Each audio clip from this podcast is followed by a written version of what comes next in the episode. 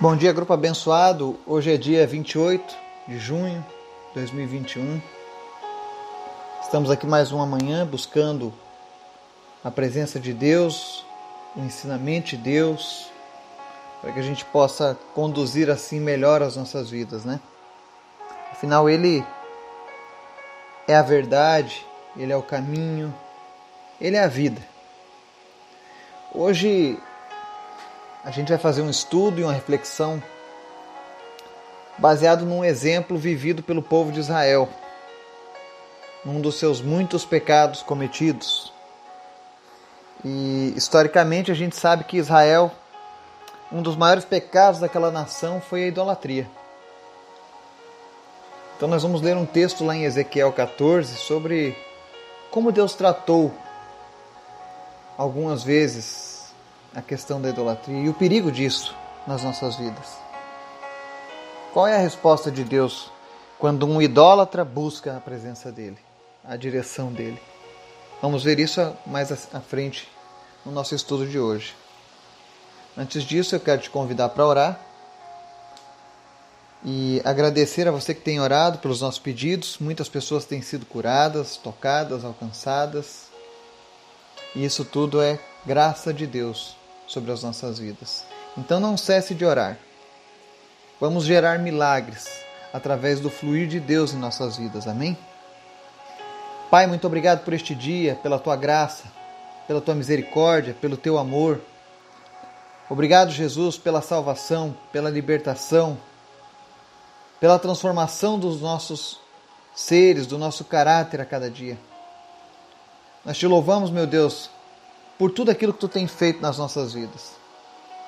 Porque sabemos que tudo que acontece conosco tem um propósito do Senhor, Pai.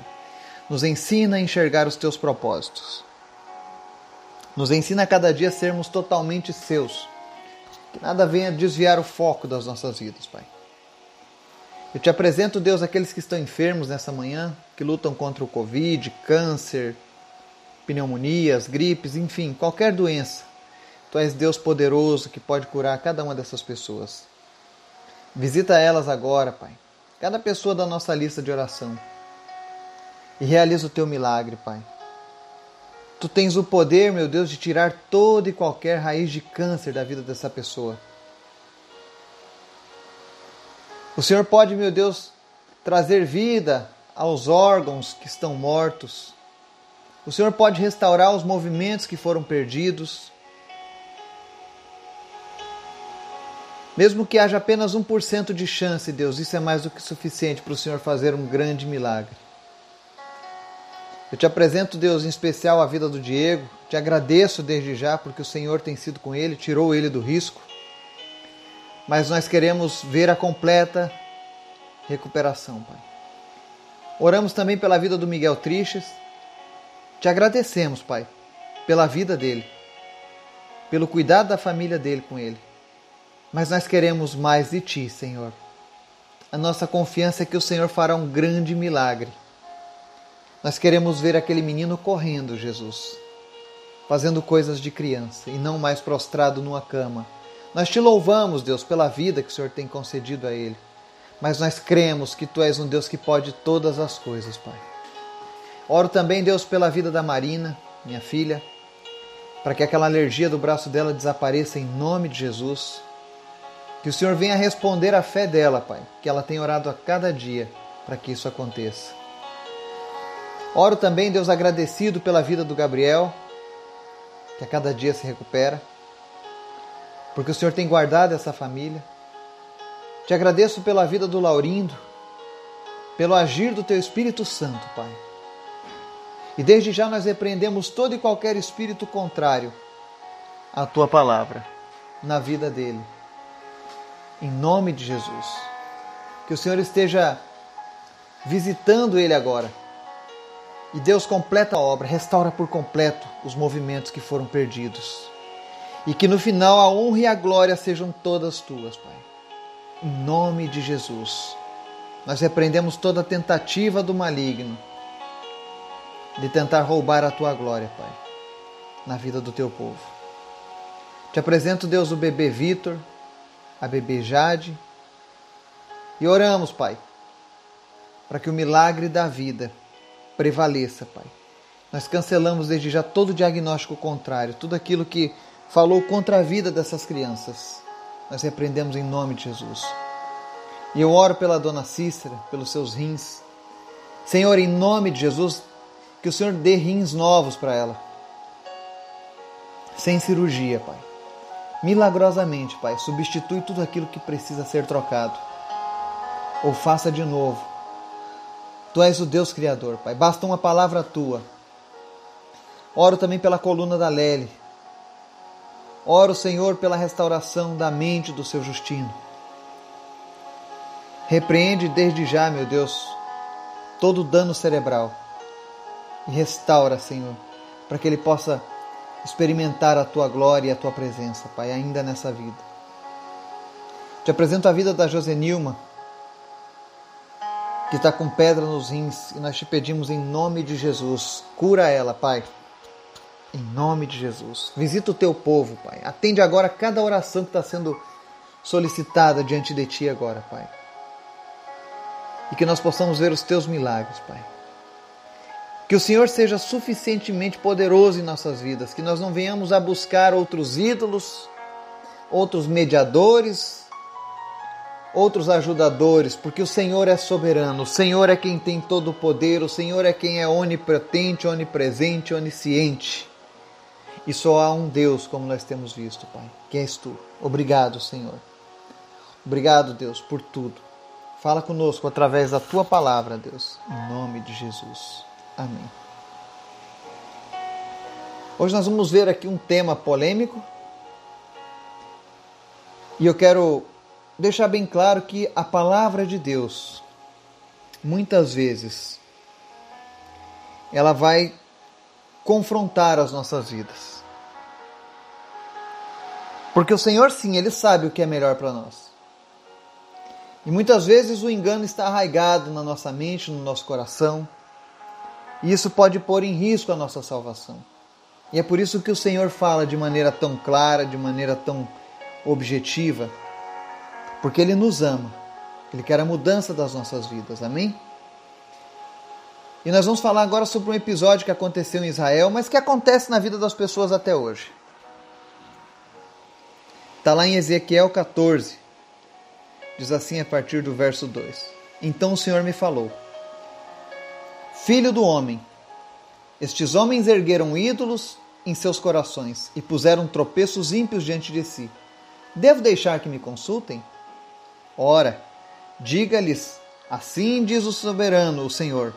Quando qualquer israelita erguer ídolos em seu coração e puser um tropeço diante do seu rosto, e depois for consultar um profeta, eu, o Senhor, eu mesmo, responderei a ele conforme a sua idolatria. Isto farei para reconquistar o coração da nação de Israel, que me abandonou em troca de seus ídolos. Por isso, diga à nação de Israel: Assim diz o soberano, o Senhor: arrependa-se, desvie-se dos seus ídolos e renuncie a todas as práticas detestáveis. Quando qualquer israelita ou qualquer estrangeiro residente em Israel separar-se de mim erguer ídolos em seu coração e puser um tropeço ímpio diante de si, depois for um profeta para me consultar, eu, o Senhor, eu mesmo responderei a ele. Voltarei o meu rosto contra aquele homem, farei dele um exemplo e um objeto de zombaria. Eu o eliminarei do meio do meu povo, e vocês saberão que eu sou o Senhor. E se o profeta for enganado e levado a proferir uma profecia, eu, o Senhor, terei enganado aquele que, prof que profeta e estenderei o meu braço contra ele e o destruirei, tirando-o do meio de Israel, o meu povo. O profeta será tão culpado quanto aquele que o consultar, ambos serão castigados. Isso para que a nação de Israel não se desvie mais de mim, nem mais se contamine com todos os seus pecados. Serão o meu povo e eu serei o seu Deus. Palavra do soberano, o Senhor. Amém? Então aqui nós vemos em Ezequiel uma das muitas vezes em que o povo de Israel se afastava de Deus e inclinava o seu coração para a idolatria. E o povo de Israel, apesar de cometer a idolatria, a religiosidade deles fazia com que eles sempre viessem em busca de Deus. Como se Deus estivesse sempre de acordo com todos aqueles problemas, com todos aqueles erros que o próprio Deus havia condenado na sua palavra. E talvez Há quem diga, ah, mas o Antigo Testamento eh, não pode ser usado mais como referência. Mas a idolatria ela continua na lista das coisas que Deus odeia. Inclusive no Apocalipse diz que os idólatras ficarão fora do reino de Deus. E todas as vezes que a gente precisa recorrer sobre casos da idolatria, né? Nada melhor do que a palavra de Deus. E aqui ele mostra que Deus estava tendo uma conversa muito franca com o profeta Ezequiel. E Deus estava dando para ele direcionamento sobre: olha, quando esses israelitas idólatras vierem para procurar resposta minha, eu vou responder a eles conforme a idolatria. Ou seja, Deus permitiria o engano. Mas uma coisa que Deus deixa bem claro aqui nesse texto é que a idolatria não é apenas física. Quando eu coloco uma imagem num altar, mas ela, ela acontece primeiro no nosso coração. Tem pessoas que às vezes, quando conhecem a palavra, a primeira coisa que fazem é se livrarem das imagens de, de ídolos. Mas continuam com aquilo no coração, não adianta. O primeiro lugar onde precisamos derrubar os ídolos, os altares, é no nosso coração. E esse ídolo não é apenas as imagens, os deuses, as divindades, não. Pode ser o um emprego, pode ser a esposa, pode ser o marido, pode ser um filho, pode ser o carro novo na garagem, pode ser a sua, o seu diploma, o seu conhecimento, que você pode idolatrar. E isso acaba se tornando um tropeço. E aí Deus fala que responderá essas pessoas conforme a sua idolatria. Às vezes as pessoas perguntam assim: e quando alguém pede para uma imagem e recebe uma resposta? Deus está dizendo que responde conforme a idolatria. Não significa que ele está de acordo, mas que ele vai fazer isso para que a pessoa aprenda uma lição com relação ao seu tropeço, a, sua, a, a maldição que ela está trazendo para si. O fato de de algo ser respondido ou atendido não significa que Deus está de acordo, mas significa que Deus está querendo te dar uma lição. Aí alguém pode dizer: ah, Deus é vingativo, Deus é maldoso, ele não podia fazer isso. Mas isso ele faz por amor, porque ele diz no verso 5: Isto farei para reconquistar o coração da nação de Israel, que me abandonou em troca de seus ídolos. Deus não aceita que venhamos a dividir o nosso coração tem que ser totalmente dele.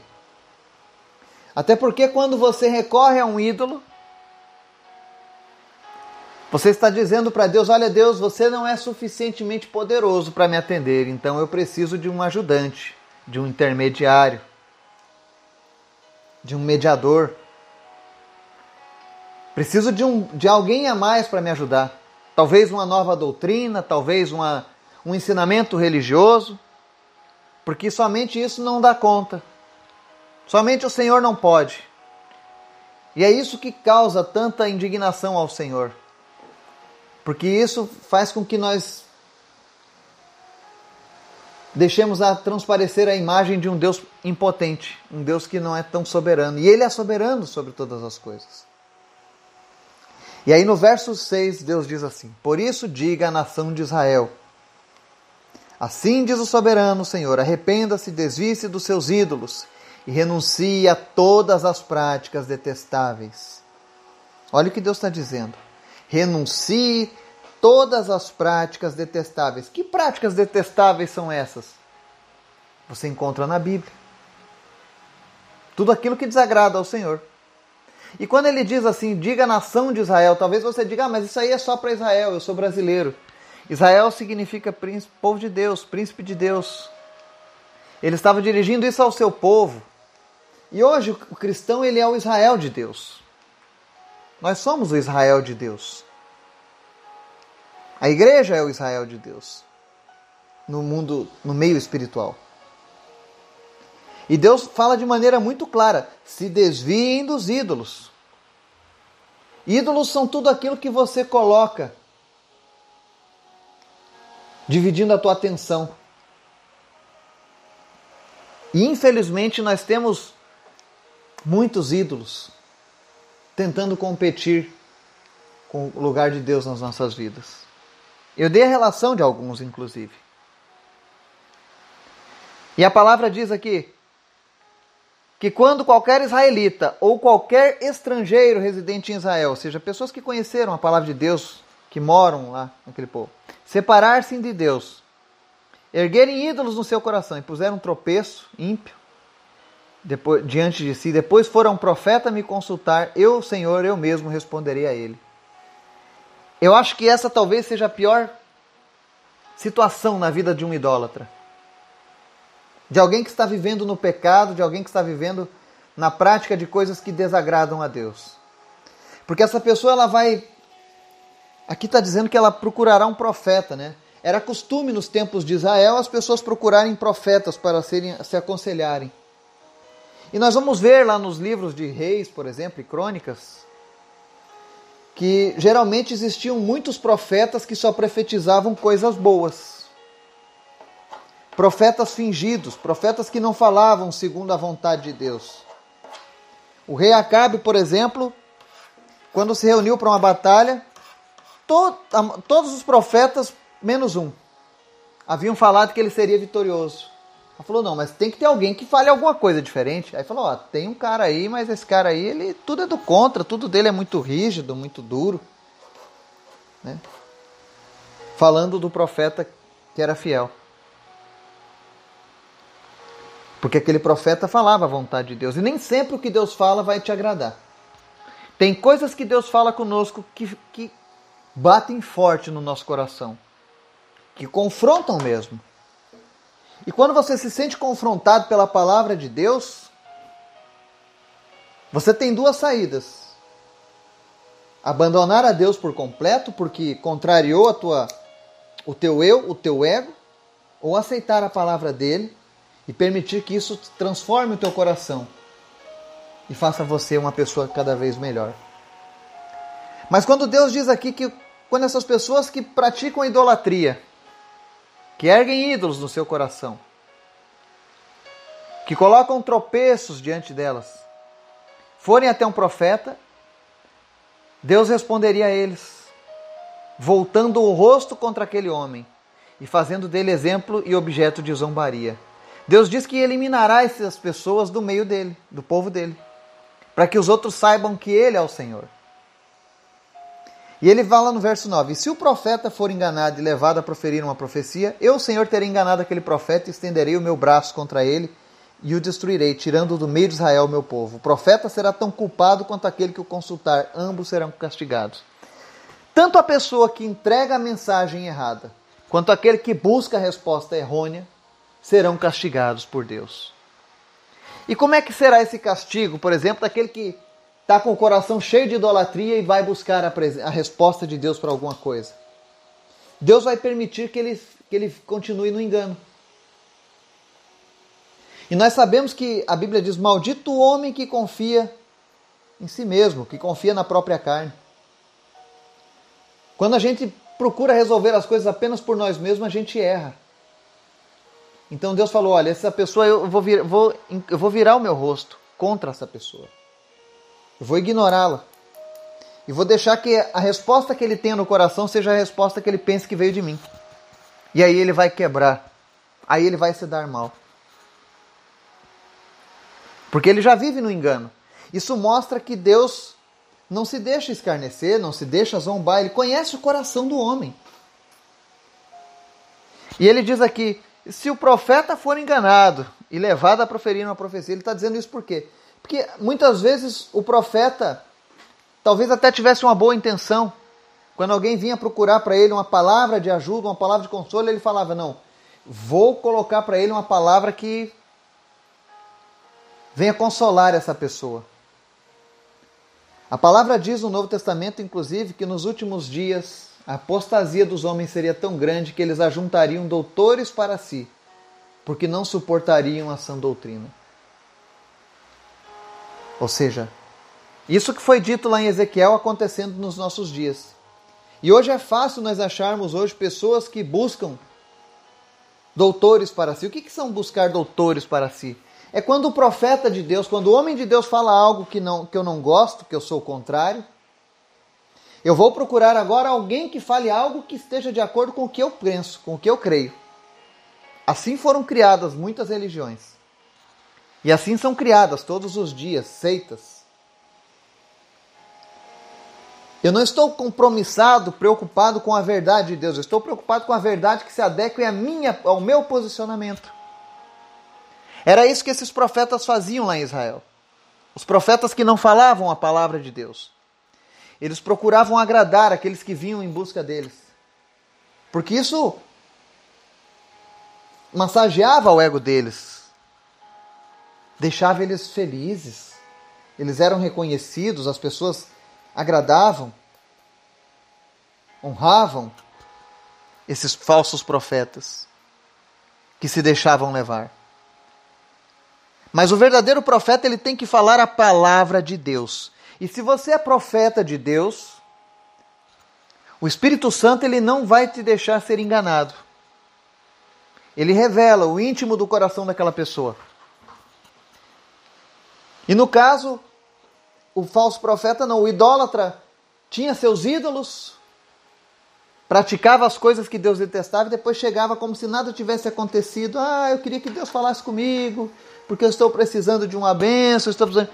E aí o profeta ia lá e mandava ver a profecia. E aí a pessoa, o profeta ficava feliz com o resultado e quem recebia a profetada, nós chamamos isso de profetada, né? não profecia. Saía também feliz, porque ele dizia: Pronto, Deus falou comigo, Deus está se agradando de mim, eu não estou tão mal assim. E não é verdade. Na verdade, essa pessoa vai ser agora um objeto de zombaria, vai ser um exemplo. Por isso que nós devemos tomar muito cuidado com a idolatria. Seja ela uma imagem colocada no altar,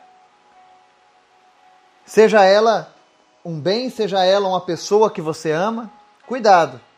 Seja ela o teu conhecimento, tudo aquilo que oferece esse risco. A idolatria é muito ampla. E quando nós estamos nela, nós somos cegados, nós ficamos cegos pela idolatria. Porque a nossa carne começa a se avolumar. E se a carne nossa prevalecer com relação ao Espírito Santo de Deus em nossas vidas, a gente vai ficar no engano. Aí, verso 10: O profeta será tão culpado quanto aquele que o consultar, ambos serão castigados. Se você está vivendo no pecado, se você está vivendo na idolatria, Cuidado. Porque há um castigo de Deus sobre essa conduta. Pode não ser agora, mas existe a iminência de um castigo eterno para todos aqueles que rejeitarem a palavra de Deus, que rejeitarem a salvação oferecida gratuitamente por Jesus. E no verso 11 ele diz: e isso para que a nação de Israel não se desvie mais de mim, nem mais se contamine com todos os seus pecados. Serão o meu povo e eu serei o seu Deus, palavra do soberano Senhor. O desejo de Deus é que todos sejam povo dele. Que o maior número possível de pessoas esteja guardado por ele. Mas para isso é necessário que você nasça de novo e que você tenha uma vida reta com Deus. Apenas Deus. Se você acredita na Bíblia e aceitou Jesus como teu Salvador, não há mais necessidade de ter outros ídolos. Você que sofre com essa dúvida ainda, diga para você mesmo: meu ídolo é Jesus, porque ele é perfeito, ele é fiel e me ama incondicionalmente, e eu não tenho que buscar outros ídolos para me suprir para me sustentar. Você precisa praticar isso para que você consiga se livrar daquela imagem que foi colocada no seu coração ao longo da sua vida. Porque isso pode atrapalhar você. Isso atrapalha o plano de Deus da eternidade feito para a sua vida. E não é esse o desejo de Deus. Deus não quer que simplesmente ao ouvir essa mensagem você seja confrontado e diga assim: ah, eu sou idólatra e agora estou perdido. Não, não é esse o objetivo. Tampouco é para você ficar com raiva de mim, que sou o mensageiro da palavra. Porque essa palavra não é minha, ela é de Deus. E as palavras de Deus são palavras de vida eterna. Então, se apenas creia, creia na veracidade da Bíblia.